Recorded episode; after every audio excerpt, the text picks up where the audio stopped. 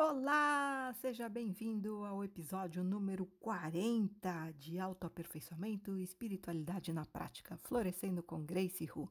E o tema de hoje é Conflito entre Subpersonalidades. Quando eu falo de subpersonalidades sabotadoras ou simplesmente subs, eu me refiro a um conceito novo que você não vai ver por aí. São entidades autônomas e inteligentes na psique que agem nos bastidores do inconsciente para criar a realidade de alguém. Elas podem atrair ou repelir pessoas e situações e são muito mais poderosas do que crenças limitantes. Eu tenho estudado e lidado com elas há vários anos, ao longo dos quais eu desenvolvi um método não só para identificá-las, como também para trabalhar com elas para acabar com o processo de sabotagem na vida do meu cliente. E os resultados têm sido rápidos e bem-sucedidos. A questão é que é comum ter duas ou três subs dominantes e existem casos em que elas podem estar em conflito entre si, para ver quem fica no comando. Venha ouvir esse episódio para saber mais. Aqui é Grace, eu sou terapeuta e professora de espiritualidade há 19 anos, astróloga com mais de 30 anos de estudos e prática e também sou uma espiritualista independente. Você sabia que a causa de tudo na sua vida está dentro de você? Pois é, e para mudar os efeitos é preciso mexer na causa. Você quer entender certas situações na sua vida e mudar a sua realidade para melhor? Então fica por aqui e vamos conversar.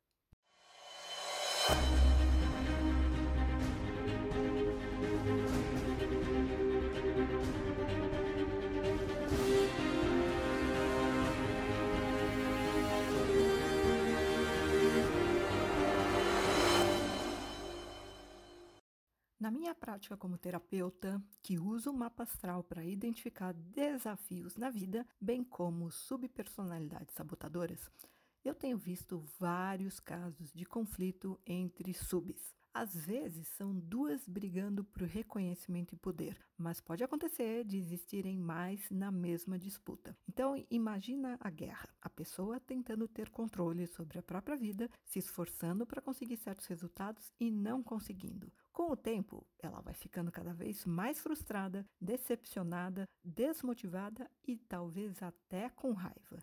E dentro dela, escondidas no seu inconsciente, estão as subs igualmente brigando para ter o domínio e causando efeitos desastrosos na vida da pessoa através de atos de sabotagem. Lembrando que as forças e inteligências do inconsciente criam a nossa realidade, atraindo ou repelindo pessoas e situações, porque elas realmente são poderosas. O mais comum é o indivíduo aceitar uma sub e negar as demais. E qual é a que ele permite se expressar no mundo? A que considera socialmente correta, que costuma ser mais bem aceita, apreciada e até admirada pelas outras pessoas e pela sociedade. A verdade é que ninguém gosta de ser rejeitado, né? Ainda mais se a pessoa for carente e tiver uma baixa autoestima. Então, é natural que haja uma identificação maior com a sub mais legalzinha. A pessoa fica do lado dela, e a apoia quando está interpretando seus papéis sociais, como pai, mãe, filho, filha, cônjuge, amigo, funcionário ou o que for. E isso na maior parte do dia, claro, quando ela está em contato com outras pessoas ou se expondo em redes sociais. As outras subs que lhe causam constrangimento e vergonha são negadas e reprimidas. A questão é que as nossas forças inconscientes precisam e querem ser reconhecidas, aceitas e respeitadas. E quando isso não acontece, elas se revoltam. E sendo bem sincera, raiva é um combustível poderoso para uma subnegligenciada. Eu vou dar dois exemplos desse tipo de conflito entre subsabotadoras. E se você não sabe o que elas são, as subs, porque esse conceito, como eu falei no início, é muito novo, existe um outro episódio aqui no meu podcast explicando sobre elas. E tem mais dois episódios dando 14 exemplos de subs, incluindo as que eu vou citar aqui hoje. E esses episódios também explicam como elas agem. Então vamos lá. Um conflito que é bastante comum entre uma sub-boazinha, que pode ser uma que eu chamo de irmã de caridade, e outra sub considerada má, que pode ser a maléfica ou Cruella, fazendo referência a dois filmes, porque aí fica fácil de você ter uma ideia do comportamento da Sub baseado nos personagens desses filmes. A boa é muito legalzinha. Note o meu tom de ironia, né? Sabe aquela pessoa legalzinha? Ela faz tudo para ajudar os outros e agradá-los. Ela é muito solícita e generosa, doa o seu tempo e a sua energia com a maior boa vontade. Não sabe dizer não e por isso mesmo é abusável. E por ter uma baixa autoestima, ela é insegura, passiva, medrosa e frequentemente se sente impotente e fraca diante dos desafios da vida. Esse tipo de comportamento, ser legalzinha, boazinha, pode ter sido imposto desde cedo pelos pais que viam a criança como uma espécie de troféu social. Aliás, é, isso é uma coisa muito comum nos pais, né? Usar os filhos como troféus sociais. Então, quanto menos aborrecimento essa criança desse e mais elogios conseguisse dos outros, mais os pais se sentiam gratificados por terem feito um bom trabalho. Então, você consegue ver como, por trás dessa sub, existe muita vaidade e uma necessidade grande de ser aprovada e querida. Então, com medo de ser chamada de egoísta, de insensível e de ruim, ela não mede esforços para agradar todo mundo. E esse personagem funciona muito bem. Por isso a pessoa a aceita conscientemente, se identificando com a imagem de uma pessoa boa e apreciada pelos demais. É simplesmente conveniente ter essa sub boa dominando e agindo na vida, porque a própria pessoa precisa ser apreciada para sentir que tem valor. Então, como você pode perceber, meu querido, minha querida ouvinte, no fundo, essa sub e a pessoa que tem a sub são movidas à vaidade, conveniência e carência emocional. Só que ambas pagam um preço muito caro, porque elas se obrigam a engolir muita frustração e raiva na vida. Afinal, não pega bem mostrar irritação, impaciência e perder o controle num ataque de fúria, não é? Elas mesmas ficam horrorizadas quando veem alguém explodir, ou pior ainda, quando elas não conseguem segurar um acesso de raiva. E é justamente nessas horas que a submá emerge com toda a sua força e indignação. Porque frustração, quando acumulada, depois de um tempo vira raiva, podendo evoluir para ódio até. E esses momentos extremos são quando a outra sub, reprimida até então, surge para colocar limites firmes em situações de abuso, por exemplo. Porque a pessoa chega a um ponto em que ela mesma não aguenta mais certas situações. Ela cansa de aceitar certas coisas passivamente e é quando seu instinto de defesa, a subma, assume o controle para enfrentar sem medo quem ou o que for preciso para fazer valer a vontade da pessoa. Veja bem, essa submaléfica ou cruela, na verdade, não é má. Ela é forte, ela é atrevida, corajosa, muito confiante e decidida. Ela sabe muito bem o que quer e o que não quer e não tem a menor paciência com gente fraca e medrosa. Por isso mesmo, ela despreza a boazinha. Ela é irreverente e não tem medo de falar o que pensa. Aliás, ela não faz a menor questão de agradar ninguém. Ela é si mesma e tem orgulho da própria força e poder. Não se abaixa para ninguém, não se humilha, não aceita migalhas de atenção ou afeto. Então, definitivamente, ela não é uma mendiga emocional que vive de esmolas. Orgulhosa? Olha, eu diria que tem um senso apurado de dignidade, porque o orgulho, quando é, as pessoas, principalmente no meio espiritualista, costumam condenar muito o orgulho como um comportamento típico do ego. Só que o orgulho tem um lado bom, né? Assim, ele é ruim quando se manifesta como arrogância, querendo diminuir outras pessoas para se sentir superior, se sentir melhor. Mas o orgulho é bom quando dá um senso de dignidade para a pessoa. Então, ela não se sujeita a certas situações, não se submete a certas humilhações, porque enfim, né? É a própria dignidade dela que está em jogo. Então, o orgulho não necessariamente é ruim, tá? Depende da expressão dele. E nesse caso, com essa subma, não é que ela é orgulhosa, mas ela tem um senso de dignidade. E ela faz o tipo me ame ou me odeie, mas definitivamente não passa despercebida e inspira respeito quando não temor. Por tudo isso é que a pessoa com essa sub a nega e reprime, por medo de expressá-la e ser rejeitada pelos outros, ao mostrar esse seu lado indomável e furioso, que muita gente não gosta a propósito.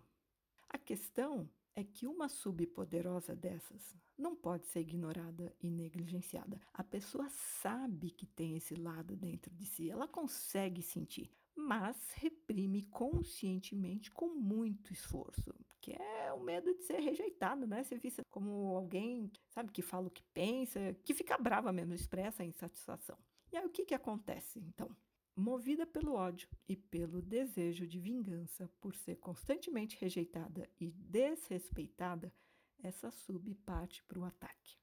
Nos bastidores do inconsciente, ela usa o seu poder e a sua sagacidade, porque ela é danada, ela é muito inteligente. Ela vai criar verdadeiros atos de sabotagem na vida da pessoa. E ela pode ser realmente má, agindo com requintes de crueldade Olha, eu tive experiências em que eu acessando essa sub, conversando com ela, gente, além de muito inteligente, ela ainda era irônica, tinha um senso de humor e se divertia sabotando a vida da pessoa. E olha, para ser bem sincera, eu senti até gosto de conversar com ela, porque era realmente uma entidade de respeito.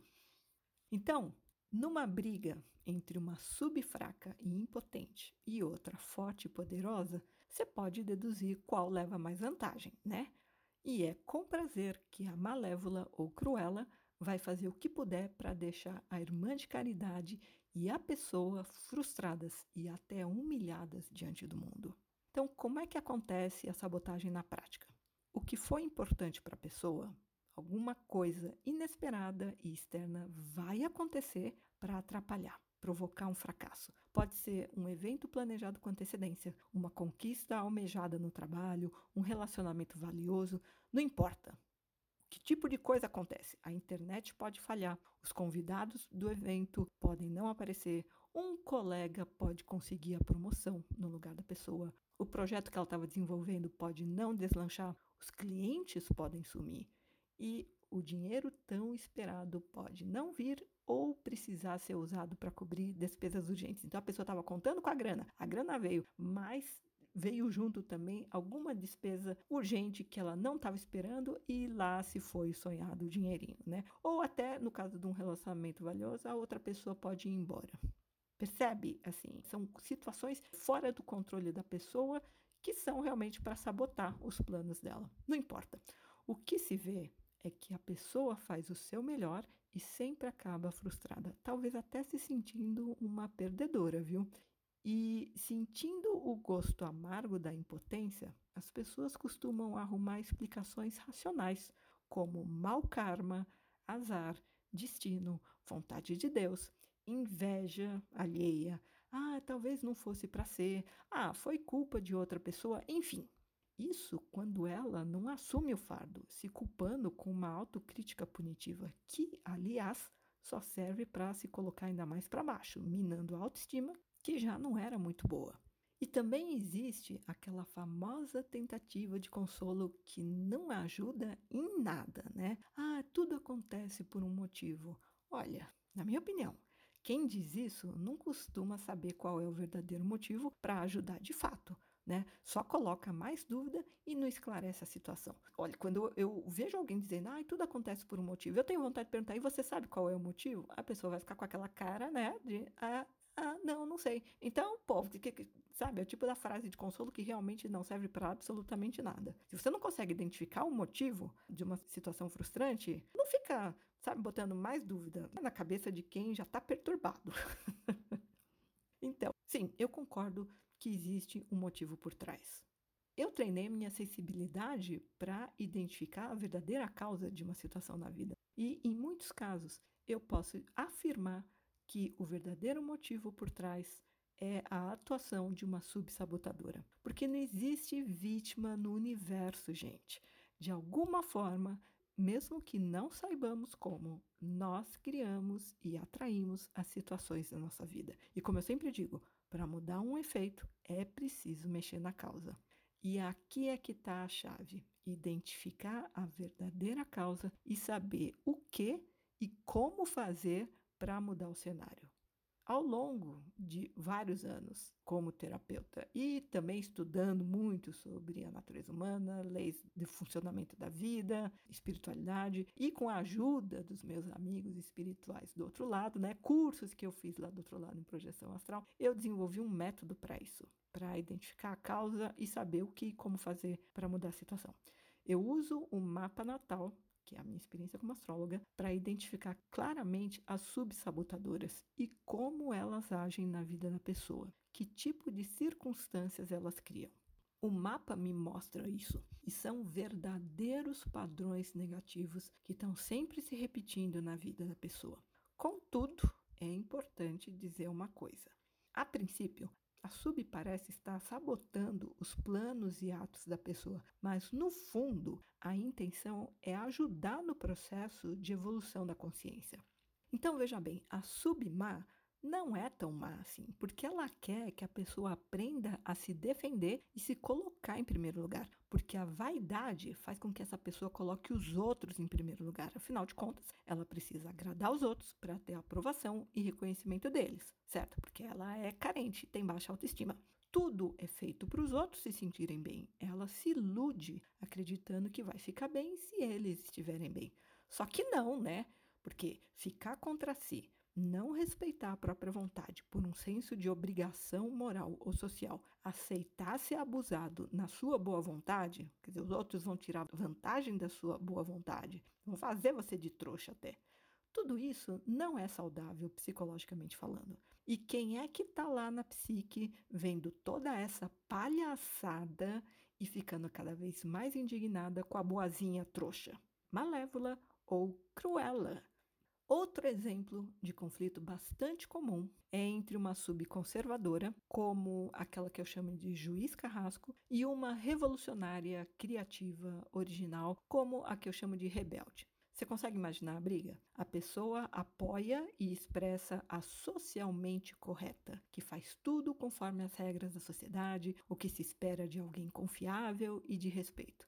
No entanto, essa pessoa também tem um lado questionador, que não gosta de ser mandado e detesta regras. A pessoa gosta mesmo é de fazer as coisas do seu jeito. Então, o rebelde vai ser voluntarioso, criativo, original, cheio de vida e interessante. Você já pode deduzir que ele vai sentir desprezo pela outra sub tão chata e entediante, de tão certinha que é. Na prática, de novo, a gente pode ver a subnegada e reprimida criando situações para humilhar a pessoa, para ela se sentir ridícula, tentando parecer tão correta para o mundo. E é claro que alguém que vive para seguir regras sociais, se obrigando a nunca sair dos trilhos, não pode ser feliz. Né? Por quê? Porque a pessoa não se permite ser espontânea, fazer piadas debochadas, rir de si mesma. E olha, eu vou falar uma coisa: uma vida repleta de obrigações dá pouco espaço para o prazer, e a vida sem prazer perde o sentido. Daí a alma vai embora e a pessoa fica com um vazio no peito, com sintomas de depressão. Mas perda e resgate de alma é outro assunto, tá? Que eu também já abordei em outro episódio do meu podcast, que é perda e resgate de partes da alma. Lá no comecinho, os primeiros episódios. Eu vou ser bem sincera de novo. Eu só conheço um jeito de acabar com a sabotagem inconsciente: negociar com as subs envolvidas para conseguir um acordo de paz. E todo mundo precisa ceder, tá? Principalmente a pessoa. Afinal de contas, para conseguir o respeito da submá, é necessário uma mudança interior, claro, né?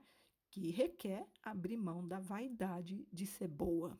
E olha, isso é muito mais intenso, muito mais sério em pessoas que se dizem religiosas ou espiritualistas, né? Que tem essa inclinação. É a vaidade de ser boa, é, com medo de uma punição divina ou com uma forma de barganha com as forças superiores para ter mais é, facilidades na vida, né? Ter mais benefícios, mais proteção espiritual até mutreta, no final das contas, para resumir, né? É uma conveniência por trás dessa vaidade toda. Que a pessoa não é tão boa assim, mas ela faz o tipo, né? E ela acredita que ela é, né? Mas lá no fundo ela sabe que né, ainda não evoluiu tanto assim. Olha, eu te digo o seguinte: cada um vive com a própria cabeça. não é verdade? Então, não importa o que os outros possam pensar e dizer, até porque você não consegue controlar isso, certo? O que se passa na cabeça de uma pessoa, o que ela pensa, o que ela fala. E as outras pessoas têm o direito de pensar e dizer o que elas quiserem, assim como você também tem o mesmo direito. A questão é se você dá ou não importância, a ponto de se deslumbrar com um elogio ou se ofender ou se magoar com um comentário ou uma crítica. Porque é obrigação sua tomar conta de si, o que inclui um bom gerenciamento interior para manter a sua saúde mental e emocional e evitar o que eu chamo de sofrimentos desnecessários. Porque olha, ninguém mais pode colocar ordem aí dentro, só você. Um bom terapeuta pode ajudar, mas o esforço final é seu, né? Dá ou não importância para o que os outros falam. Não, o pior é quando o outro nem falou nada, mas você já está imaginando o que ele pode estar tá pensando. Neura total na cabeça, né? Então, para terminar, se você se identifica com a pessoa boazinha ou certinha e vê que a sua vida não anda para frente como você gostaria, se você, depois desse episódio, consegue identificar situações na sua vida em que as coisas deram errado do nada, apesar de todo o seu esforço, saiba que provavelmente você tem um conflito entre subsabotadoras. Pelo menos uma delas está bem brava com você por ser negada e reprimida e vai continuar se vingando com prazer enquanto não for reconhecida, aceita e respeitada por você. Você quer saber mais a respeito? Quer saber quais são as suas principais subpersonalidades sabotadoras e como elas têm agido na sua vida? Então, você pode entrar no meu site, gracehu.com, G-R-E-I-C-Y-H-O-O.com. Vai estar em inglês a página inicial, mas tem opção para visualizar em português. E lá no meu site você agenda uma ligação de esclarecimento grátis comigo. Assim, na teoria, eu digo que essa ligação dura 45 minutos, mas na prática é bem mais, porque eu adoro o que eu faço e quando eu estou lendo um mapa, a inspiração flui em abundância. Eu perco a noção de tempo mesmo. Olha, você vai ficar surpreso e impressionado, porque eu vou explicar muita coisa na sua vida. Tudo vai finalmente fazer sentido. Depois, se você quiser, a gente pode marcar uma sessão avulsa para fazer a negociação com as subs.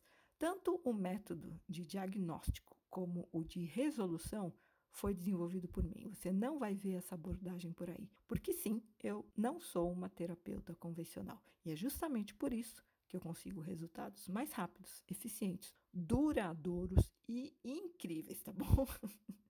Aliás, depois de uma sessão comigo, sabendo como foi que eu acessei a sub, como eu fiz a negociação com ela, você vai conseguir ter acesso a essas subs depois, conseguir ter um acesso fácil e direto, conversar com essas subs. Por quê? Não basta só eu fazer o processo de negociação para conseguir o acordo de paz e parar com a subpersonalidade. E eu não encerro a sessão enquanto eu não consigo isso. Aliás, eu nunca tive um caso de uma sessão que não foi bem sucedida, porque eu sou muito boa com argumentos. Então, o que acontece? Depois cabe a você manter um bom relacionamento com a sub. Primeiro que você tem que fazer a sua parte no acordo, tá? Porque ela vai ter as exigências dela. Você vai ter que mudar alguma coisa aí dentro. Porque se você está se identificando muito com a parte boazinha, legalzinha, a outra vai falar: escuta, deixa de ser tonta, acorda, menina, né? Me ajuda a te ajudar, caramba. então você vai ter que fazer o seu trabalho interior aí de mudança. É, porque se você não cumprir a sua parte do acordo, o que, que acontece? O acordo deixa de existir, concorda? Então ela pode voltar a te sabotar. E aí, talvez até com mais raiva, e, e aí seria necessário né, mais trabalho da minha parte para ir lá e conversar de novo com ela, tentar convencê-la. Não, olha, não é bem assim. Você tem que mostrar para ela que você é de confiança, que você está disposto a fazer a sua parte do acordo e depois manter um bom relacionamento. É como começar uma amizade, né? Então, aquela sub que antes era sua inimiga, no fundo ela estava tentando te proteger, né? Fazer você acordar. Na prática, parecia que ela trabalhava contra você, com atos de sabotagem. Então, a ideia dessa sessão de negociação com a sub é trazê-la para jogar no seu time, mas aí cabe a você depois desenvolver esse bom relacionamento com ela, tá? E depois dessa ligação de esclarecimento grátis comigo, em que eu vou esclarecer muita coisa da sua vida, você vai ficar de queixo caído, viu? Porque é o que acontece com as pessoas no final da sessão. Elas ficam até sem saber o que falar. E perguntam: você tem alguma coisa para perguntar? Ela simplesmente não tem nada para dizer. De tão, assim, supera todas as expectativas. Depois da ligação, você não é obrigado a trabalhar comigo. Porque eu sei que só esse esclarecimento já vai te ajudar. Mas se você quiser resolver o conflito logo, parar com a sabotagem inconsciente e fazer a sua vida andar para frente, eu tô aqui para ajudar, tá bom? E aliás, eu sugiro que você ouça os episódios em que eu descrevi 14 subpersonalidades sabotadoras para ver se você se identifica com alguma delas. São os episódios número 3 e número 4 aqui do meu podcast. Se você tiver alguma dúvida ou comentário a respeito, por favor, fique à vontade para me mandar uma mensagem no meu Instagram, arroba GraceHuBR, G-R-E-I-C-Y-H-O-O-B de Brasil, R. É isso por hoje, fique bem e até o próximo episódio.